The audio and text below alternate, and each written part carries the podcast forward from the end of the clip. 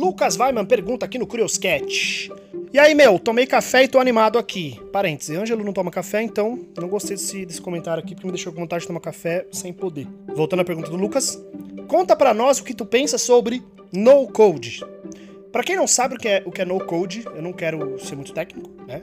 Para quem não sabe o que é no code é uma, vou dizer que é um movimento, vai, um movimento de, de desenvolvimento web, principalmente web, eu acho, em que você usa ferramentas que você não escreve, em que você não escreve código para produzir é, um site, um ser, serviço, o que seja. Um exemplo bem claro desses atual é o Wix. Né? O Wix é uma ferramenta no code, só que é uma ferramenta ruim, né, de no code. É, o, o, WordPress já foi muito no code, ele tem como você trabalhar ele com, com no code, mas é, é também ruim porque dependendo da coisa você precisa entrar no código para mexer e ele gera um código muito sujo, muito difícil de lidar. Uh, então é isso, assim, é programar sem programar, né? Minha opinião sobre no code é difícil, assim. Eu sou um produtor, né? Eu sou um programador. Então, teoricamente, eu devia ser contra. Teoricamente, né?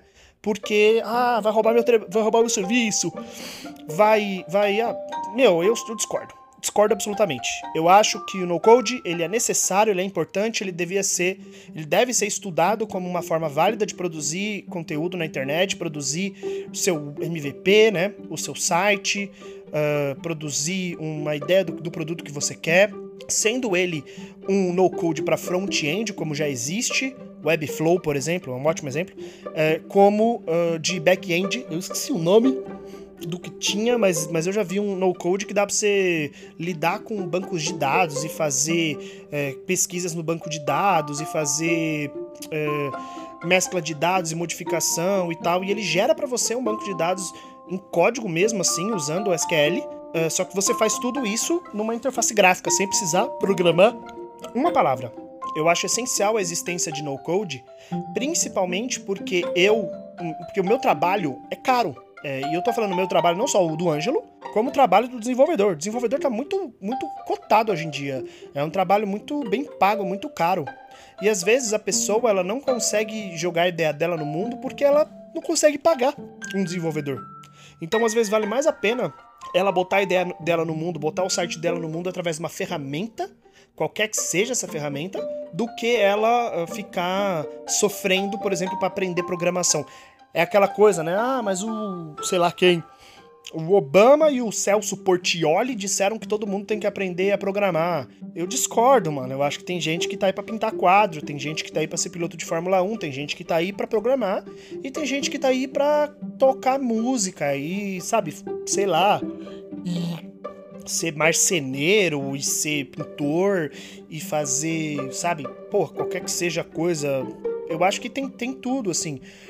Eu acho que todo mundo pode ser programador, do mesmo jeito que eu acho que todo mundo pode ser marceneiro, mas tem quem quer ser e tem quem não quer, quem se identifica e quem não se identifica. É, a coisa do no-code é boa exatamente para o marceneiro poder ir lá e fazer o site dele sem precisar aprender a programar, cara. Às vezes você não precisa desse conhecimento. Ainda mais a gente que vive hoje numa era de muita superinformação, assim, tudo, tudo acontecendo, as coisas aparecendo pra gente, assim, a gente tendo que aprender tudo. É foda, porque como é que você vai falar pra pessoa que já tá tendo que correr atrás do próprio rabo na profissão dela, que já tá tendo que fazer. É aquele exemplo, né, que a gente usa. O artista hoje não é mais artista, ele é artista, social media, RH, é, marketing e, e, financiamento e tudo, é, financeiro, né, e tudo, e ainda tem que ser artista, ainda tem que ter tempo para ser artista. É, mesma coisa, cara, por exemplo, eu sou programador mas eu vou ter que ser programador, designer, escritor, UX, UI, UL, blá, blá, blá, ao mesmo tempo, tudo. Não, às vezes eu só quero botar um sitezinho no, no, no ar. E aí eu vou precisar aprender uma linguagem nova para fazer um back-end, ou eu posso usar um serviço pronto, um serviço que me faz isso do, com limitações, mas do jeito que eu espero, para botar o site no ar e ver a coisa acontecendo, né?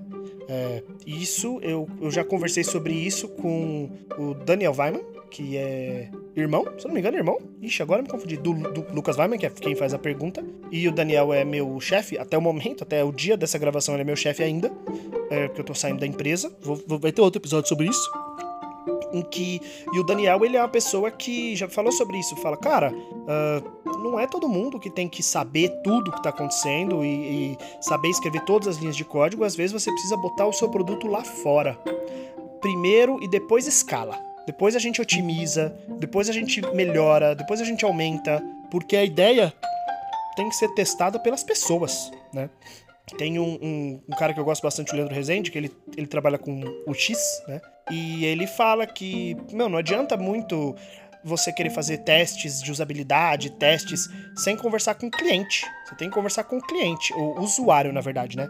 Não o cliente no sentido de quem tá te pagando para fazer o aplicativo, mas o usuário. Você tem que conversar com o usuário. E como é que você vai conversar com o usuário se você não consegue mostrar para ele como é que seu produto funciona? E aí volta aquilo, não é todo mundo que, que tem, que é versado no Figma para fazer protótipos animais. Então, cara, no code é bom, é importante. Vai substituir o code? Nunca. Não vai. E eu tô falando nunca porque, do mesmo jeito que eu sei que o no code vai evoluir até um lugar que a gente não imagina, vai dar para fazer coisas inacreditáveis, eu acredito que a programação em si, o código, vai evoluir para deixar a gente fazer coisas inimagináveis, né? Então eu acho que nunca vai, vai chegar nesse nível. Eles dois, vão, eles dois vão crescer juntos, só que como o código já tá, já tá aí faz tempo, ele é como se fosse o irmão mais velho. É, o irmão mais novo vai crescer? Vai, mas o mais velho vai continuar crescendo também, né? É, então, pô, se você tem vontade, pesquise sobre no code, vá atrás dessa, dessa informação, utilize essa ferramenta. É, não acho que quem faz site no Wix é menos importante do quem faz de quem pro, programa o mesmo site. Eu acho que tem diferenças aí. Eu, eu programador, programei meu site. Se eu tivesse feito no Wix, talvez é, isso seria uma, um portfólio ruim para mim. Às vezes não, né? O meu amigo Thiago, ele tinha feito o site dele, não sei se tem ainda o site dele no Wix, e tá lá as coisas dele, tá lá a publicação dele. Ah, mas é antiprofissional, é, é, é pouco profissional no caso? Eu, Ângelo, não gosto muito porque eu não, não acho a ferramenta muito boa. Mas se para ele tá servindo o propósito, tá entregando valor, que é o termo startupeiro, né? Caralho, tem que fazer mesmo, tem que usar. Então eu sou completamente a favor do no code, acho que as pessoas têm que explorar mais.